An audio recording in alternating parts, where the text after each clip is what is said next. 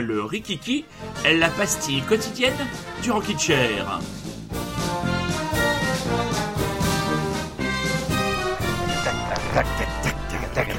C'est vrai qu'en plus le générique de Papa Schulz va parfaitement bien avec hier la diffusion. Avec la soirée d'hier soir. La soirée d'hier soir. hein. J'espère, très chères auditrices et surtout très chers auditeurs, que vous avez eu l'intelligence, le plaisir et le bonheur de regarder Papy fait de la résistance. Sinon, on ne peut plus rien pour vous.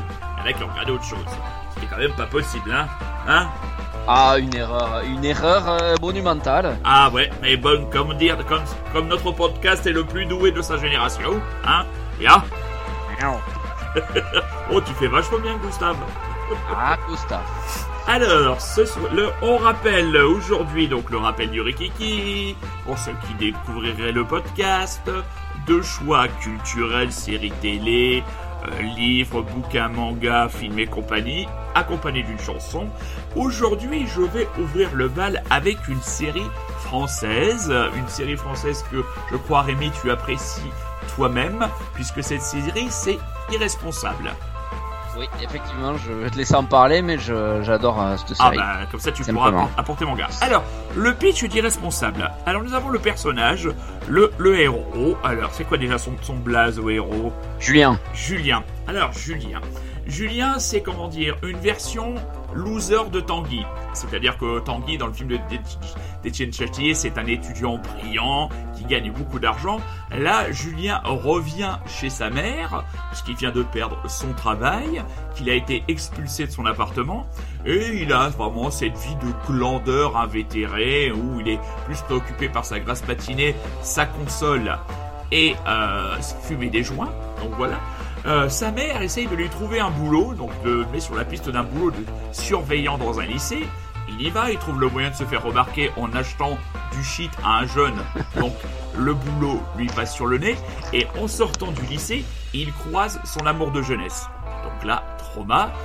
Il est complètement subjugué parce que visiblement la fille l'avait laissé dans un état déplorable quand elle avait, quand elle avait quitté Chaville. Et il reçoit un texto dans la soirée lui demandant de le retrouver au restaurant. Donc euh, il se met sur son 31, entre guillemets son 31, Coco Paul, on t'a entendu. Et euh, il se met sur son 31 et là, au restaurant, ben vois-tu pas qu'elle lui annonce qu'elle a, qu'elle a un fils. Bon, ça, ok, il est content. Et surtout qu'elle lui annonce que c'est lui le père du gamin. Là, il part, bien sûr, complètement paniqué, hein, euh, je vais aux toilettes, euh, mais pourquoi tu mets ton manteau? Non, parce qu'en fait, je vais fumer une clope. euh, ah, d'accord, puis là, on se voit, il se barre, et moi, je, découvre la série, hein, je, découvre la, je découvre la série, et va se créer un lien, donc, entre ce véritable raté, hein, on, peut, le qualifier de, loser magnifique, et le gamin, euh, le, jeune, le jeune gamin. Donc voilà, moi j'en suis au tout début de la série. J'ai maté les trois premiers épisodes. Visiblement, il y a trois saisons. Et Ça a ce qu'il faut savoir aussi, c'est que- le gamin en question donc a, euh, a une quinzaine d'années et se trouve dans le fameux lycée où euh, donc il va travailler. Oui, tout à fait, tout à fait. Ce qui va, ce qui va, Voilà. ce qui va, ce qui va compliquer les choses, notamment un épisode euh, de réunion parents-professeurs assez, euh, assez jouissif, notamment avec euh, le cas où on retrouve un professeur. On a tous eu, euh. Toi, sûrement pas, parce que j'imagine que tu étais très bon élève. On a tous un professeur qui vous a dit, mais vous ne ferez jamais rien de votre vie, vous serez un naze. Et euh, donc il y a ce- cette rencontre là entre donc euh, ce père et ce fils qui viennent, qui viennent de se, qui viennent de se rencontrer, mais qui se sont, à mon avis, bien trouvés pour faire un certain nombre de de conneries. Donc voilà, c'est très drôle. Euh, Ce que j'aime beaucoup, c'est que c'est les formats courts. Les épisodes vont de 18 à 20 minutes. Euh, ça, franchement, c'est quelque chose, euh, c'est quelque chose d'assez rare en France. Et ce qu'il faut savoir, c'est que le mec euh, qui a fait ça, c'est un mec qui sort de la Fémis, quand même. Ah d'accord, ah, Eh ouais, eh ouais, ouais, ouais. Euh, Emmanuel Dossé, directeur du département série qui venait juste de se créer, définissait le genre, en parlant d'irresponsable, comme un conflit facile à comprendre, mais impossible à résoudre. Gaston Lagaffe, incapable d'assumer une vérité dérangeante, donc prompt à rendre les autres fous. Julien porte ce conflit en lui, je le sentais bien qu'à son âge, puisque je ne l'ai pas encore, nous ne serions pas tous logés à la même enseigne. La série montre que la pression sociale s'exerce contre l'immaturité, mais que la frustration finit aussi par ronger les gens soucieux de calibrer leur vie. Donc euh, voilà, c'est c'est vraiment c'est vraiment du très bon. C'est disponible, c'est disponible sur, Sur euh, OCS. OCS. OCS. Et euh, bah, je pense qu'une fois que j'aurai fini d'enregistrer ce podcast, je vais aller me faire quelques épisodes histoire de, histoire de Ouais. réveiller le voisinage. Que j'ai C'est trois saisons, donc Ouais. comme tu l'as Ouais. dit, c'est trois saisons, c'est fini, il y a une vraie fin. Ouais. Euh, donc euh, voilà, c'est euh, bon, franchement allez-y parce que c'est vraiment une des, des- des toutes très bonnes séries françaises pour moi de ces dernières années. Euh, je la mets en tout cas sur un podium sans souci. Ouais. Et encore une nouvelle série euh, par OCS qui commence à en avoir quelques-unes, euh, voilà, qui, je trouve valent le détour. Ouais, non, non, et franchement, ils font du, ils font du beau boulot. Et puis, je, je- il faut que le cinéma suive ce jeune acteur. Parce que là, Ouais. il joue dans la série une belle histoire. Sébastien Chassagne. Sébastien Chassagne, bah, je pense qu'il il a une vraie tête, il a une vraie tête, et une, bon, il a une tête à claque, mais à la fois, il est, il est à la fois touchant et pathétique. C'est vraiment Ouais, le. il y a une- tu vas avoir une galerie de personnages vraiment hyper touchants entre lui, donc sa mère, donc sa, Ah sa- oui. son ex-copine, et donc le fils qui est joué par euh, Théo F- Et- euh, Fernandez ou Hernandez, je sais plus, qui Fernandez, était ouais. malheureusement celui qui a fait Gaston Lagaffe dans l'horreur de, C'est de vrai, c'est lui. Oui, c'est lui, Ah oui. Voilà, c'est parce qu'il a fait du mieux. Pour le coup, il a été plutôt pas mal dans le rôle, mais euh, Ouais. bon, on va le bien. retenir plutôt dans Irresponsable. Et bon, on va le garder dans les responsables. Il joue dans les tuches aussi, hein. donc euh, bon. Il Voilà. est dans les tuches aussi Eh oui, eh oui. Eh eh ouais, mais bon, le, le petit là, le jeune. Eh ouais, mais les tuches ça marche, hein. il y a des millions de gens qui ont été voir ces merdes, hein. que veux-tu qu'on me dise? Donc, pour aller avec la légèreté de cette série, je vous ai choisi un morceau des Turtles, Happy Together. Vous écoutez bien le Rikiki sur Radio Grand Paris.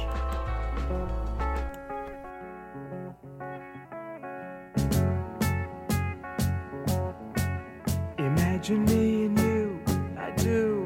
I think about you day and night. It's only right to think about the girl you love and hold her tight. So happy together.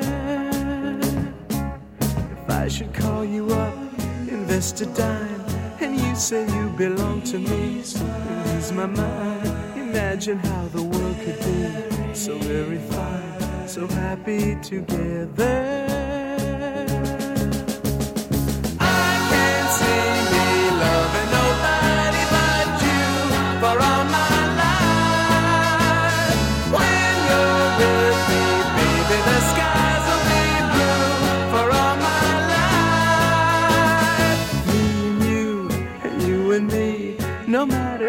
Matter how they toss the dice, it had to be. The only one for me is you, and you for me, so happy together.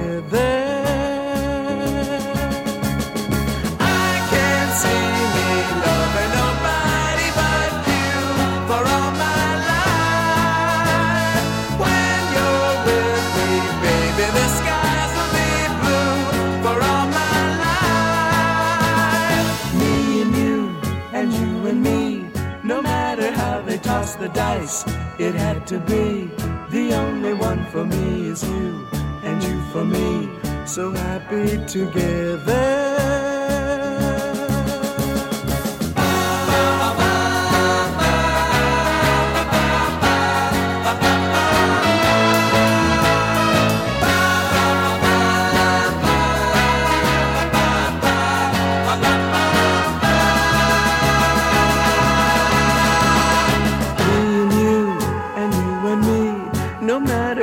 How they toss the dice, it had to be. The only one for me is you, and you for me. So happy together. So happy together. And how is the weather? So happy together. We're happy together.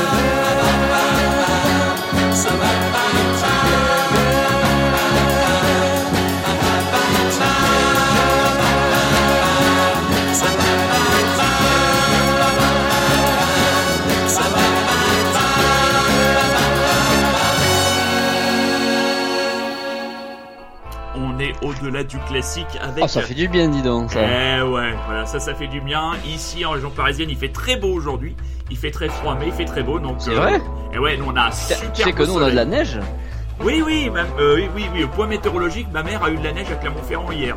Donc c'est pour te Eh bien, dire. écoute, ah, c'est vrai qu'on n'a pas fait le petit point météo, donc euh, nous t'accueillons une, euh, on va dire une température assez faible qui nous a valu un peu de neige ce matin, mais qui n'a quand même pas tenu.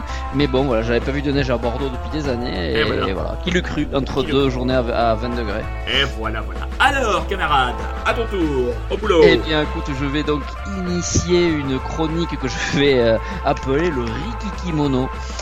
Oh, oui, celle-là, je, je l'ai cherché pendant un moment et euh, voilà, elle m'est apparue euh, tel un ange. Cette magnifique boutade, donc Rikikimono, parce que je vais repartir euh, dans le Japon euh, comme nous avions fait il y a deux, trois Rikiki. Je pense qu'on était allé avec euh, quand j'ai parlé de jeux vidéo. Et bien là, je vais y repartir, mais sur le, le versant manga, Manu. Très bien. Euh, avec, en plus, je vais essayer de te, de te faire saliver, car je sais que dans ton antre euh, du 93, tu, tu, tu aimes bien parfois euh, déguster des petits plats asiatiques. Tout à fait. Et euh, même si en ce moment c'est un petit peu plus compliqué, mais donc Impossible. nous allons partir du côté de Tokyo, Manu, Ouais. avec un manga qui s'appelle La cantine de minuit. Est-ce que tu en as déjà entendu parler? Le nom me dit quelque chose. On en avait parlé sur Facebook avec un, un pote à toi, euh, Ah, Vincent. si tu nous regardes. Vincent, écoute, euh, notre, notre, un de nos auditeurs grenoblois. Oui. auditeur grenoblois, voilà, que je ne remercierai jamais assez entre parenthèses de m'avoir fait découvrir quelques quelques pépites japonaises. Mais bon, on y reviendra plus tard. Ouais. En attendant, là, on va aller donc chez ce manga donc de Yaro Abe qui existe depuis euh, quelques années au Japon, mais en France, il n'est arrivé que depuis 2007 chez l'excellente euh, maison d'édition qui s'appelle le Lézard Noir. Euh, je crois qu'ils sont spécialisés vraiment dans tout ce qui vient du Japon et c'est toujours des euh, des, des mais des parutions un petit peu originales, on va dire. C'est pas des gros shonen, c'est pas du euh, Full Metal Alchemist ou du euh, Ouais. euh, One Piece et compagnie, c'est des trucs un petit peu plus intimistes, des trucs euh, vraiment vraiment souvent de, de grande qualité. Et donc là, ils nous ont balancé cette cantine de minuit que j'avais découvert moi à Angoulême l'an dernier, Ouais. crois, il y a deux ans, je ne sais plus. Et donc, qu'est-ce que c'est l'idée de ce truc? Donc, c'est l'histoire d'un petit troquet de Tokyo, un tout petit restaurant qui en fait n'ouvre que de minuit à 6 heures du matin. Donc, euh, comme tu peux l'imaginer, c'est un tout petit truc, tu vois, les petits restos à la japonaise. Ouais, là, je vois ça, je visualise. euh, Ouais. Hein Oui. Oui, oui, je visualise parfaitement. Vas-y, continue, continue. Donc voilà, tu t'assieds, Manu, je te vois bien rentrer là, tu vois, t'as la porte qui coulisse, tu rentres, tu t'installes. Et là, en fait, le concept est simple de ce restaurant, c'est que, alors il y a une carte qui est très très simple, il y a que deux plats dedans, il y a une genre soupe et, euh, et ramen, enfin je sais plus quoi. Mais l'idée, c'est que le, le chef cuistot, enfin le, le, le tenancier, ne peut te cuisiner tout ce que tu veux, du moment qu'il a les ingrédients. Donc soit évidemment, éventuellement, tu peux lui amener ce qui lui manque, soit il les a sous la main parce qu'il a toujours, en gros, il a toujours tout ce qu'il faut. D'accord. Donc ensuite chaque petit c'est des de petites histoires on va dire de une petite dizaine de pages qui à chaque fois sont centrées autour d'un plat.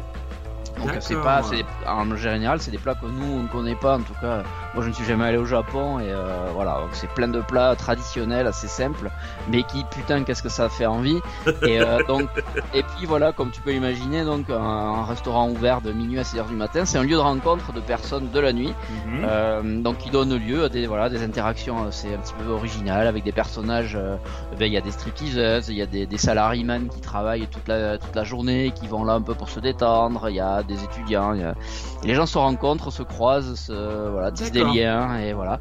Et là, on en est donc à 7 volumes pour le moment. Il y en a un qui vient de sortir euh, le, ben, le 19 mars, là, le dernier, le volume 7. Ouais. Et euh, au Japon, ils en ont 22. Donc, tu vois, on a de quoi voir venir. Ouais. Et voilà, donc euh, et qu'est-ce que je voulais dire aussi, c'est que Netflix ça a senti Ah. le a senti le bon coup et ils ont eu raison, donc euh, ils ont ils ont adapté cette série, donc euh, j'ai un petit trailer à passer si tu peux l'envoyer. On envoie Et le après, trailer. je vous parle de vite fait de cette série. Et, Très bien. Et voilà. bon On envoie le trailer.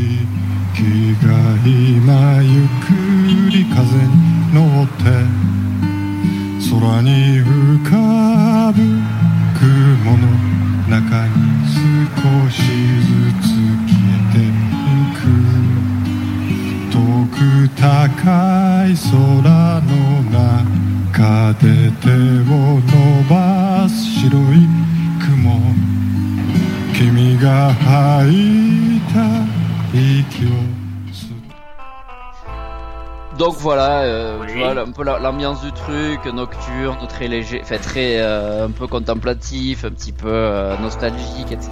Je savais pas Et que faut Bob imaginer Dylan un peu chantait ce en que le- japonais. sur la- Oui, pardon. Je savais pas que Bob Dylan chantait en japonais. Écoute, pourquoi pas, figure-toi, pourquoi pas. Et il faut imaginer en plus que sur le générique, tu le vois en deuxième partie, tu vois le mec cuisiner.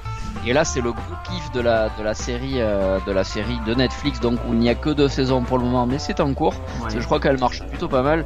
Donc ça reprend vraiment les petites histoires qu'on a dans les mangas papier. Donc euh, un épisode en gros est centré sur un plat, il y a des, des personnages qui reviennent, etc., qui se croisent. Il y a une unité de lieu, c'est tout le temps dans le restaurant, mais le gros kiff pour moi c'est de voir le mec cuisiner.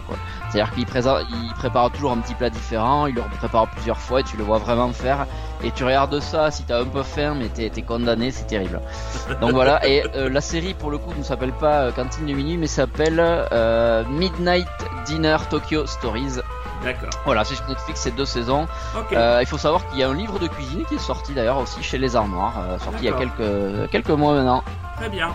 Bon bah vu que euh, moi je vais, euh, vu que tous les traiteurs asiatiques du coin sont fermés, bah il va falloir attendre le conf- la fin du confinement. Ouais, eh oui, eh oui, on est un peu tous logés à la même enseigne là-dessus, tu vois. Eh ouais, franchement. voilà. Allez. Sniff. Le choix musical. Alors le choix musical, eh bien vu qu'on est au Japon, on va y rester avec euh, un groupe qu'on avait découvert au Tinals euh, qui s'appelle Daigel. Ouais. Daigel. Oui. Donc ça s'écrit D-Y-G-L, c'est Tout à un fait. acronyme, je ne sais plus ce que ça veut dire, je ne sais même pas si ça veut dire quelque chose. Ça veut dire En quelque tout chose, cas, m'en souviens c'est un plus. quartet japonais qui avait été de mémoire produit ou en tout cas découvert par Albert Hammond Jr. Tout à fait. Euh, voilà, donc c'est. Euh, alors, allez, je vais me faire un petit kiff, je vais donner les noms des membres. Deux Oui. têtes. Nobuki Akiyamako, Waikamoto, Yasuke Shamonaka et enfin, bien sûr, Yatoro Kachi. Ah, il fallait pas oublier Yatoro Kachi. Ah, ne pas oublier Yatoro Kachi qui est Ah, il quand même il un peu le- la pierre angulaire de ce groupe. Tout à fait. Et donc ils ont sorti un excellent album, un très bon album on va dire, on va pas dire non plus Ouais, excellent ouais. album euh, qui était euh, Say Goodbye to Memory Dance. Avec cet album que je les ai découverts. Ouais. Donc le morceau, d'ailleurs je viens de voir qu'ils ont un deuxième album euh, sorti l'an dernier que je n'ai pas écouté donc je vais me précipiter dessus. Donc le morceau que je passe s'appelle Feel the Way. C'est voilà, c'est hyper efficace et si vous aimez ça, vous aimerez l'album parce que c'est du même tonneau. Voilà, c'est terminé pour le premier Rikiki, le deuxième Rikiki de la semaine. On se retrouve dès demain, très chers auditeurs. Rémi, je t'embrasse, prends soin de toi, bisous à la famille. Euh, et très chers auditeurs, surtout, restez chez vous. À demain Salut, à demain.